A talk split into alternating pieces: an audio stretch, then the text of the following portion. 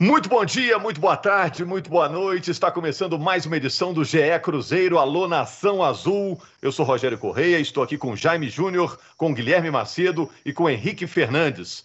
Vamos falar da derrota do Cruzeiro, mais uma na Série B. O Cruzeiro perdeu para o Sampaio Correia por 2 a 1 Vamos falar de futuro, vamos falar da declaração forte do Fábio. O Cruzeiro está na zona de rebaixamento e a gente quer saber no podcast mais uma derrota. O que é possível fazer no curto prazo? Por que o time não engrena? O Cruzeiro tem mais chance de subir ou risco de cair? O Fábio disse que quem afundou o Cruzeiro está fora do clube, está na boa, e quem ficou está pagando o preço, está pagando o pato.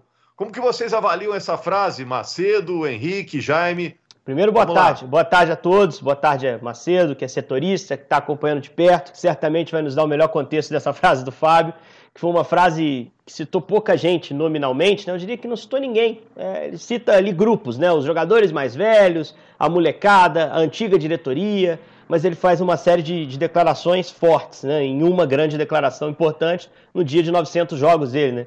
É... Henrique, mas mas ele diz que os títulos escondem muitos problemas e os títulos recentes foram em duas administrações, as duas últimas, né? Exato. E isso aí é uma parte importante da fala dele, né, Rogério? Porque ele não alivia para a gestão Gilvan, por exemplo, né, que foi uma gestão vitoriosa, que é menos cobrada que a gestão Wagner, e de fato tem que ser menos, porque a gestão Gilvan, até onde a gente sabe, não passa por investigação policial. A investigação, a, a gestão Wagner, sim, é investigada pela Polícia Civil, pelo Ministério Público mas o fato é que, assim, foi uma fala muito significativa.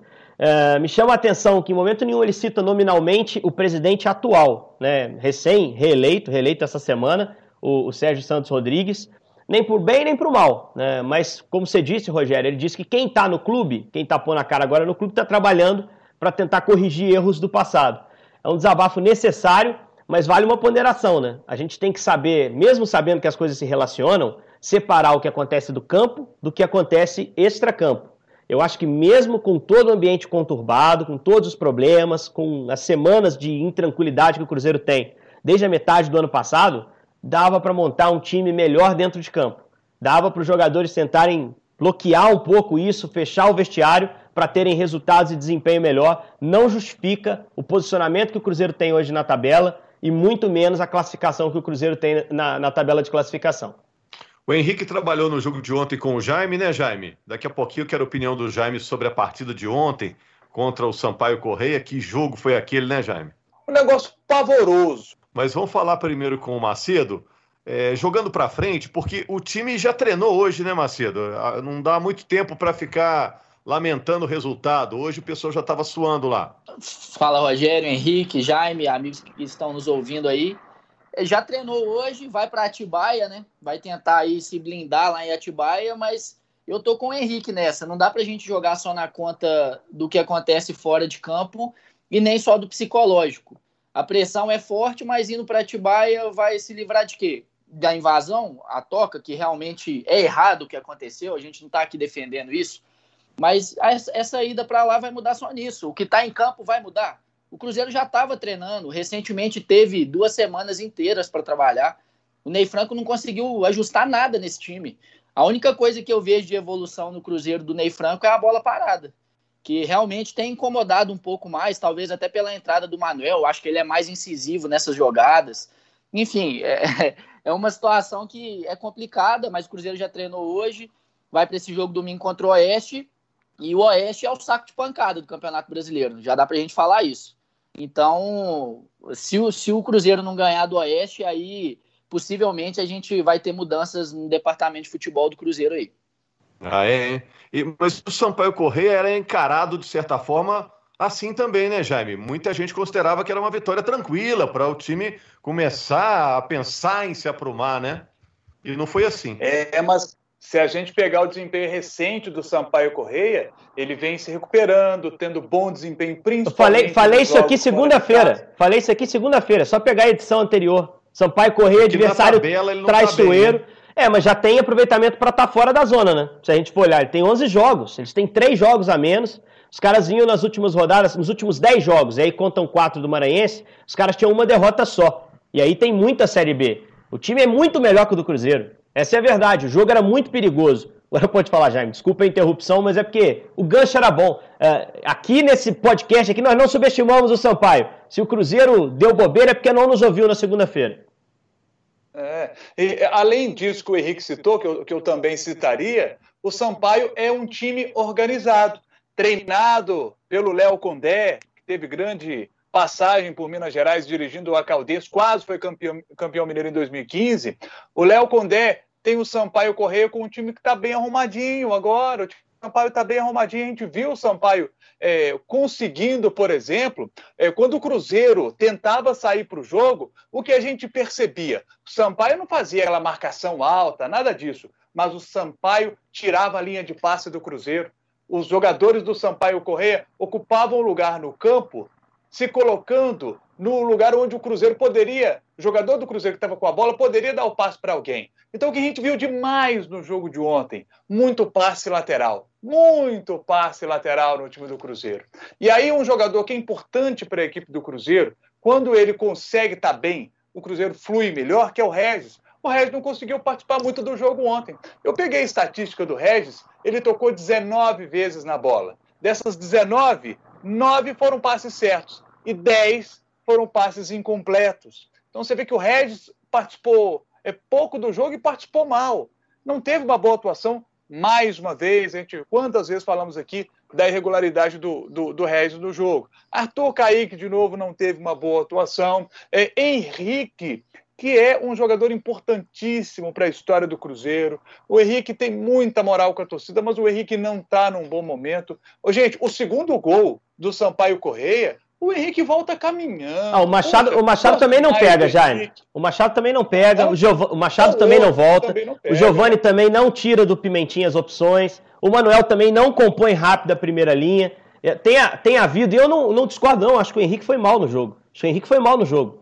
Mas, assim, tem havido uma, um direcionamento, até porque a gente conseguiu captar um, como a gente chama o, o jargão, sobe som, né? A gente conseguiu captar um grito do Ney à beira do campo. Vai, Henrique, vamos, Henrique. Fica parecendo que só o Henrique errou naquele lance, quando é um erro coletivo. De uma caçada do Manuel no meio para tirar do Caio Dantas, que ele não consegue, também não mata o lance, dá sequência com a zaga toda desarrumada. Né? É uma sucessão de erros. Sabe o que me, mais me preocupa? São duas coisas. Rapidinho, para o Macedo até levantou o braço ali para falar. É... Duas coisas me preocupam. Qualquer time que faz uma meia pressão e tira linha de, pra... linha de passe, precisa nem correr tanto, neutraliza o Cruzeiro. Né? O Sampaio Correia não fez uma marcação, fez uma marcação extremamente concentrada e organizada. Mas não foi agressivo, os caras não correram mais do que a medida, não deram mais raça do que o necessário. Fizeram um jogo normal, normal, e conseguiram parar o Cruzeiro, neutralizar. Como o Jaime bem disse, tirar o Regis, que era a armação do time do jogo. Né? E me preocupa que qualquer time que faça isso vai conseguir parar esse time do Cruzeiro. E o Cruzeiro vai passar por isso outras vezes. Acho que não passa no domingo contra o Oeste, que é um time que está desesperado, joga em casa e vai tentar sair minimamente né? Mas em outros jogos vai, talvez contra o Juventude já sofra isso, que é um time melhor que o do Sampaio Correia, inclusive. E me preocupa a, a, o problema de saída de bola não ter sido citado com detalhamento pelo Ney Franco na coletiva. O Ney falou problema de criação do Cruzeiro. Eu não vi problema de criação porque eu nem sei se os caras estavam num dia bom ou ruim, a bola não chegava. Né? Eu não sei nem se eles iam conseguir explorar a fraqueza da defesa do Sampaio Correia, a bola não chegou. Criação, para mim, é problema quando a bola chega no último terço e você não consegue solucionar.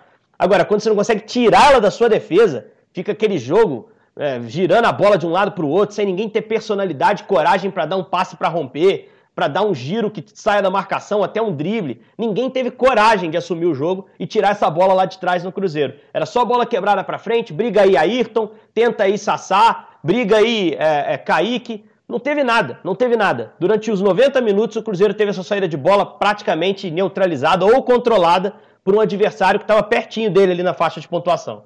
E o Cruzeiro, é, você falou aí do Ayrton, que é quem mais tenta, né? Quem pega a bola, tenta ir para cima na velocidade. E principalmente nesse jogo contra o Sampaio, sem o Matheus Pereira, o Cruzeiro ficou torto, só jogava pelo lado direito. O Giovani, mais uma vez, muito mal, afunilando muito, não dava opção fundo, enfim. E aí o Ayrton pegava essas bolas, às vezes conseguia passar por um, por dois, e não tinha ninguém aproximando dele. Ele ficava ilhado lá praticamente, a maioria das vezes. E, e, só falando é, aquele lance do gol, eu concordo com o Henrique. Eu acho que tem uma falha da dupla de volantes, não só do Henrique. É, o Machado volta caminhando também. O Caio Dantas passa entre os dois e não precisa nem dar um pique para passar entre eles. Ele vem num ritmo natural. Quem não está no ritmo natural, quem não estava no ritmo natural na jogada era o Henrique. e o Machado. Agora, uma coisa do Henrique, eu achei que ele realmente jogou muito mal, e acho que passa um pouco também pela escalação dele. O Ney Franco usa o Machado é mais próximo dos zagueiros para ajudar nessa saída de bola, que ontem também nem conseguiu ajudar. Acertou alguns passes longos, principalmente para o Ayrton, algumas vezes, mas pouco. E o Henrique jogando mais adiantado. Qual foi a última vez que vocês viram o Henrique jogar bem jogando adiantado? Como segundo volante, segundo homem de meio campo. E aí no intervalo ele refaz isso, né? Ele traz o Henrique para mais perto dos zagueiros, adianta o Machado, e aí o Machado também não consegue render bem lá. E só mais uma coisa, é, o Henrique estava sentindo o joelho. Talvez tenha sido o mesmo joelho que ele sentiu contra o Cuiabá, o joelho direito, ele foi substituído pelo Ariel Cabral, e aí naquele, talvez seja por isso que ele não tenha conseguido ter intensidade naquele segundo gol. Não, não é, tô aqui citando o que pode ser, né? Não sei se é, E na sequência, isso. na sequência do gol ele tira os dois, né? Tira os dois volantes Exatamente. e bota Jadson com o Claudinho, talvez ali o melhor momento do Cruzeiro no jogo, mas nada demais também. Nada que tenha justificado uma não. reação incrível. Não, e só uma, e só uma coisa também para citar, que eu acho que o, o Ney Franco em muitos momentos é, me parece até perdido, é, depois do jogo contra o Havaí, ele vai explicar é, a escalação do Ariel Cabral e cita que ele gosta desse primeiro homem e que ele tem algumas opções no elenco e que para aquele jogo o Henrique e o Jean não estavam disponíveis. E aí ele utilizou o Ariel Cabral, falando que o Henrique é esse cara de dar sustentação, mas aí nesse jogo de ontem ele joga com o Henrique mais adiantado e o Machado plantado. Então, é, não, não condiz com o que ele mas, falou. O, Macedo, não era para ser assim, cara. Não era para ser assim. O, é, o Macedo, ele. O, o, Macedo, o Machado. O Macedo, aliás, é volante muito melhor que o Machado. O, o Machado, ele afundava para fazer a saída de bola. Uma sa... A partir do momento que você saiu a bola ali, você usou o passe do Machado para sair, ele avança e fica à frente do Henrique. O Henrique é o volante sobra. Só que a bola não saía de trás, cara. Então esse cara ficou como um primeiro mesmo. Ficou ali, tentando girar a bola, participando daquela troca sem sentido de bola de um lado para o outro, você vai correr acompanhando, como o Jaime bem observou, a linha de passe. Não vai sair daqui. Então eu acho que a ideia dele é usar o Machado sim, como um segundo, um cara com mais infiltração para pegar o chute de média distância dele e prender o Henrique, menos a saída de bola, que é ele que é o passe do Machado para fazer uma saída de três, tentar tirar o time lá de trás, foi para mim o grande problema do jogo de ontem. O Jaime quer falar, Jaime. Ô, gente, agora vamos pensar o seguinte aqui. Próximo jogo do Cruzeiro é contra o Oeste. Um time que em 14 jogos perdeu 10. Eu vou repetir a informação. O Oeste em 14 jogos perdeu 10. Só ganhou um jogo, que foi contra o CSA na nona rodada, que ganhou de 2 a 1. Time que foi rebaixado no Campeonato Paulista. O time do Oeste está muito mal, mas está muito mal. O Oeste, gente, perdeu os últimos cinco jogos. Perdeu para o Operário, que não ganhava quatro jogos, recuperou o Operário. Tomou 4 a 1 do Figueirense lá em Santa Catarina. Figueirense, que é o 17 colocado, só tem 13 pontos. Única vitória como mandante do Figueirense do campeonato diante do Oeste. Aí o Oeste perdeu para o Botafogo de Ribeirão Preto, jogando em casa. Ó, gente, 16 colocado, primeiro time fora da zona de rebaixamento, o Botafogo de Ribeirão Preto. Sete jogos que não ganhava. Aí o Oeste conseguiu recuperar também o Botafogo de Ribeirão Preto. Esse adversário que quase todo mundo que o enfrentou até agora venceu, que o Cruzeiro terá pela frente no domingo. É, na minha opinião, a pressão aumenta ainda mais por ter esse adversário pela frente agora, né? O Cruzeiro entra nesse jogo contra o Oeste na cabeça do torcedor com uma baita obrigação de sair vitorioso, mesmo jogando fora de casa. É, o Cruzeiro está num momento em que, em seis jogos com o Ney Franco, perdeu quatro. Perdeu quatro e ganhou dois. Então, o, o momento do. O Macedo falou a respeito de, de mudanças no, no, no, departamento de futebol e, e, envolve muito isso, né? Porque se não ganha do Oeste, meu amigo, é que recado que o, Cruzeiro vai estar tá passando para o seu torcedor? Pensem bem nisso. É, mas e agora, gente? O que, que dá para fazer num curto prazo? O jogo já é domingo. A Globo, inclusive, mostra o jogo, né? Quatro horas da tarde no domingo. O que, é que dá para fazer no curto prazo para tentar mudar? Não, é difícil. É, é, muito, não, é muito difícil é, tentar pensar assim numa formação, porque a gente não vê treino, a gente não faz ideia do que está sendo trabalhado internamente. Né? O que a gente está vendo do jogo é um time que consegue jogar bem quando, quando o adversário se lança um pouco mais, quando o adversário busca um jogo mais aberto. Eu acho que isso vai facilitar o jogo de domingo. O Oeste não pode embora eu acho que o Oeste não vai para trocação com o Cruzeiro, eu acho que ele vai correr mais riscos que o Sampaio Correia. eh, e, em geral, quando se joga no Mineirão contra o Cruzeiro, os adversários se fecham mais. Ao contrário da Ponte, a Ponte não se fechou porque o contexto da rodada ajudava. Era o último jogo da rodada, a Ponte sabia que no G4 estava e no G4 ficaria, né, porque estava fechando a rodada. Então, eh, falou, vamos tentar alguma coisa. Né? Não fez uma marcação tão retraída quanto os outros times, foi tentar um jogo mais franco. Então, acho que o Oeste, em algum momento, até pela situação dramática que vive no campeonato, vai tentar se soltar um pouco à frente. E aí o Cruzeiro pode usar isso a seu favor, né? O Cruzeiro pode também, até por jogar fora de casa em Barueri, é, ele oferecer um pouco mais de campo, ele não precisa ser tão assertivo, não tomar tanta iniciativa na partida. Então acho que isso pode facilitar, entre aspas, o jogo de domingo. Mas é um adversário que, além disso tudo, da postura que a gente está imaginando que possa ter, é fragilíssimo. Como o Jaime bem disse, é um time muito ruim. Já teve em Belo Horizonte para o jogo contra o América, trabalhei nessa partida e foi um jogo que o América venceu sem esforço. Apesar de ter sofrido até um pouco mais na, na, na, feitura dos gols, mas teve um controle absoluto da partida. Assim. O Oeste é muito frágil, mudou de técnico, hoje é o Thiago Carpini que está lá, não é mais o Renan Freitas, mas não mudou muito de peça. É um time que ainda segue um dos piores do campeonato. E nesse meio tempo vai ter uma preparação intensiva em Atibaia. Eu queria até que o Macedo falasse especificamente sobre essa preparação, de onde veio a ideia, por que ele acha que o Cruzeiro está indo para lá, ele já tocou no assunto, né? Por causa da pressão da, da invasão de torcida. E se ele acha, conhecendo mais, é, um pouco mais até que a gente internamente, porque ele também não tem, tendo, não tem tido muito acesso ao Cruzeiro, é, se ele acha que isso pode fazer a diferença. Você acha, Macedo, que o Cruzeiro vai voltar outro desse jogo contra o Oeste para o jogo contra o Juventude, que vai ser depois do período de concentração?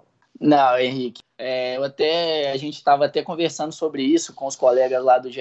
Globo, a gente escreveu sobre isso na nossa análise do jogo de ontem também. O Cruzeiro não, não te dá esperança, não dá esperança para ninguém de que vai mudar, entendeu? Aquele jogo contra a Ponte foi fora da curva. É, já, a gente já pode dizer isso. No, o Cruzeiro queria usar aquilo como exemplo e, pelo visto, não vai conseguir tão cedo. Acho que não vai engatar uma sequência. E eu acho que a Atibaia não vai resolver. Cruzeiro tem é, ao longo desse, desse século aí, o Cruzeiro se refugiou em Atibaia algumas vezes, né? Vanderlei Luxemburgo, é, nas duas passagens dele pelo clube, ele, ele se refugiou lá com o elenco em Atibaia, mas eu acho que resolve só em termos de pressão, de invasão de torcedores, que eu acho que teria alguma coisa a mais nesse sentido, não sei se invasão, mas protesto na toca com certeza teria. O clube se livra disso, mas é muito pouco. É igual eu falei, o Cruzeiro é, a justificativa também do presidente em coletiva é, depois, até para falar sobre a posse dos três anos que ele vai ter pela frente aí, ele citou o gramado deplorável da Toca da Raposa. Gente, o gramado deplorável, você vai para Atibaia, você vai treinar lá, lá no interior de São Paulo, entendeu? Então, assim, é, eu sinceramente acho que é, é, é, apenas uma fuga de invasão, de protesto, mas o psicológico do Cruzeiro hoje é, não sei se são os protestos que, que prejudicam tanto esse psicológico, não. Inclusive, uma das situações que, que envolve esse psicológico é a financeira. O Cruzeiro já é, completou a segunda folha em atraso. Os jogadores não receberam agosto e não receberam a folha de setembro, que deveria ter sido paga na quarta-feira. São dois meses já de salário atrasado. É, o Cruzeiro não tem renda com sócio torcedor. Agora saiu do Profute, né, que é uma maneira de alongar o pagamento das suas dívidas não pode inscrever jogadores porque foi punido pela FIFA. É, tá feia a coisa. Onde você vê uma luz no fim do túnel, Jaime? Rogério, Rogério, imagina você que está acompanhando o nosso podcast, a sua empresa está quebrada, o salário está atrasado há dois meses, o seu material de trabalho é ruim, que é o campo de treinamento, que o próprio presidente está dizendo que está em estado deplorável, se o próprio campo de treinamento não está bom, agora eu estou entendendo. Jogadores do Cruzeiro que apareceram com edema no joelho. Agora eu estou entendendo. Agora a gente começa a compreender esse, esse tipo de situação.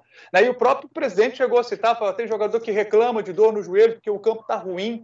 Né? Então, o seu equipamento de trabalho é o campo, gente. Se o campo não está bom, o seu equipamento de trabalho, como é que você vai evoluir se o seu equipamento é ruim? Então, meu Deus, oh, gente, que situação que chegou o Cruzeiro. É, eu, eu me lembro de, da época que eu era repórter do Globo Esporte, ali nos anos. Eu tive, eu tive a sorte de trabalhar em tempos áureos do futebol mineiro ali, 2013, 14, como repórter.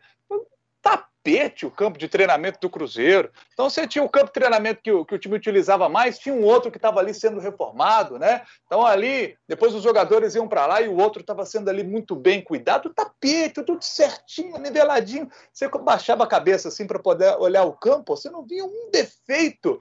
E agora essa situação, né? Nem o campo de treinamento em boas condições os jogadores têm. Que situação. Ô, gente, curtinho aqui para fechar. O Cruzeiro tem mais chance de subir ou risco de cair?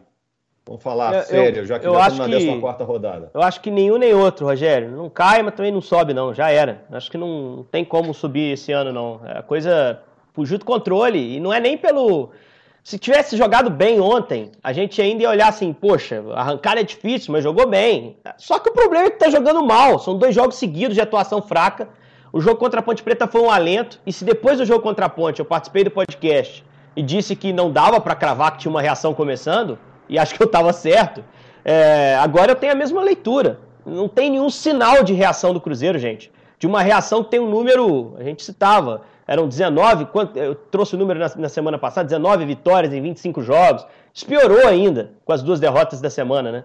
Ah, então, é, assim. É 17. 17. Vitórias. Esquece, esquece, não vai dar. E, mas também não cai, porque o campeonato é muito baixo em termos de competitividade, se a gente for comparar com a Série A e considerar o elenco do Cruzeiro.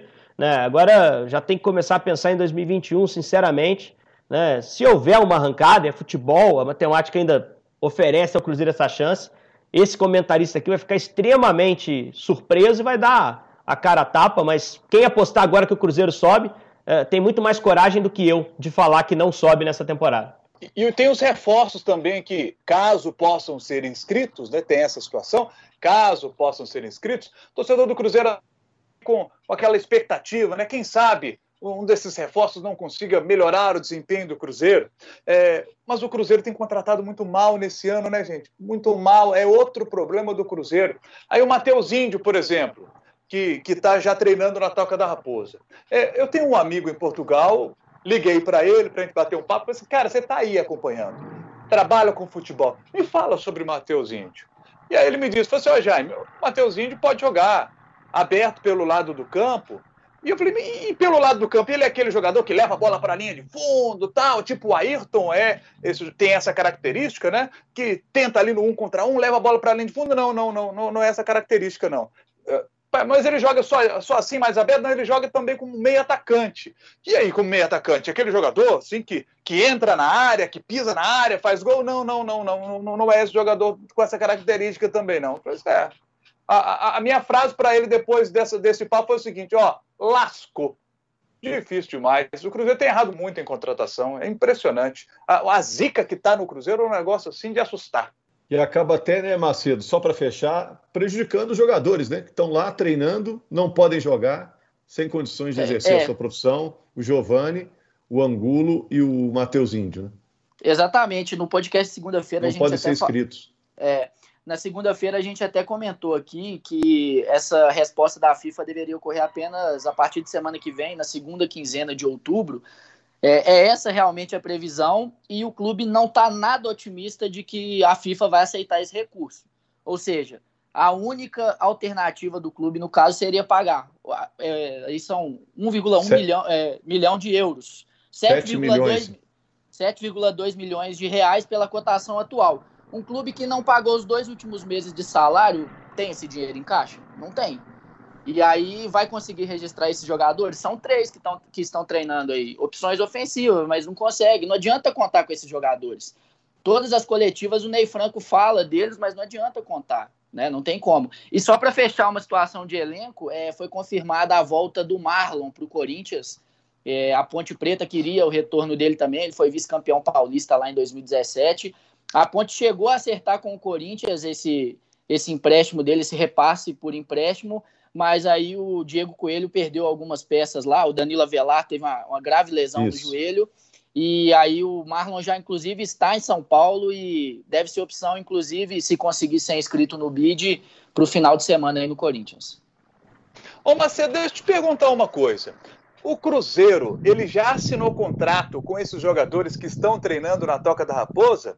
Porque aí se já assinou contrato com esses jogadores, vai ter que pagar salário desses jogadores e caso o Cruzeiro não consiga inscrevê-los, vai pagar salário de um jogador que ele contratou e que não pode inscrever. É, é isso aí?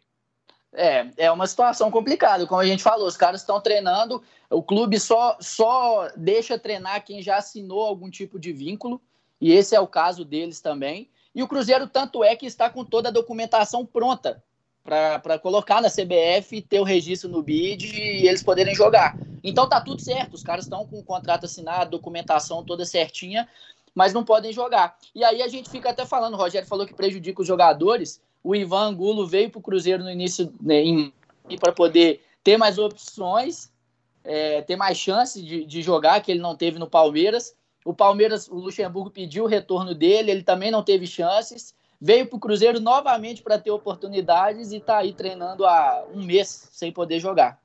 Uma situação complicada. Terrível, terrível. Valeu, Macedo, valeu, Henrique, valeu, Jaime. Obrigado você, torcedor do Cruzeiro, que está mantendo a fé de que o time vai reagir. No domingo, o Cruzeiro pega o Oeste, fora de casa. A Globo mostra às quatro da tarde. Vamos ver se o Cruzeiro começa a reação. Na segunda-feira, estamos de volta com mais uma edição do GE Cruzeiro. Para você indicar para alguém, é ge.globo barra GE Cruzeiro, ou então você vai nos agregadores e procura por GE Cruzeiro. Grande abraço, gente!